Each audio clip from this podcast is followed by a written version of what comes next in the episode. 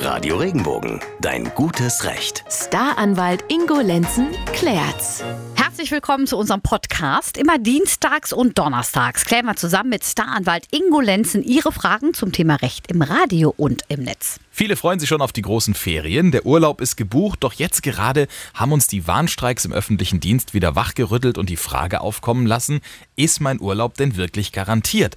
Was ist denn, wenn ich von so einem Streik betroffen bin und wer bezahlt mir einen Ausfall, wenn es soweit kommt? Monika aus Baden-Baden hat uns dazu eine Frage geschickt.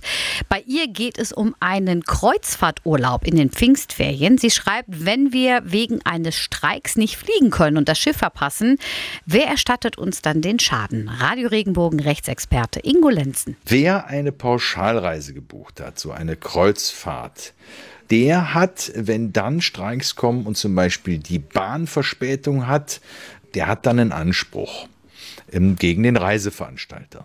Wer allerdings eine Individualreise gebucht hat, das heißt, er hat nur das Kreuzfahrtschiff gebucht und dazu einen Flug oder eine Bahnreise, der muss sich selber kümmern. Und der hat dann auch keinerlei Ansprüche. Man muss da sehr genau schauen, wie die Reise gebucht worden ist.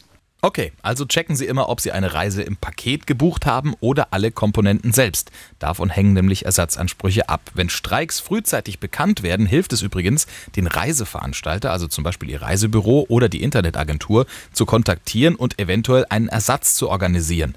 Wenn Sie alles einzeln gebucht haben, müssen Sie sich selbst mit der Airline oder mit der Bahn in Verbindung setzen und auch selbst dann umbuchen.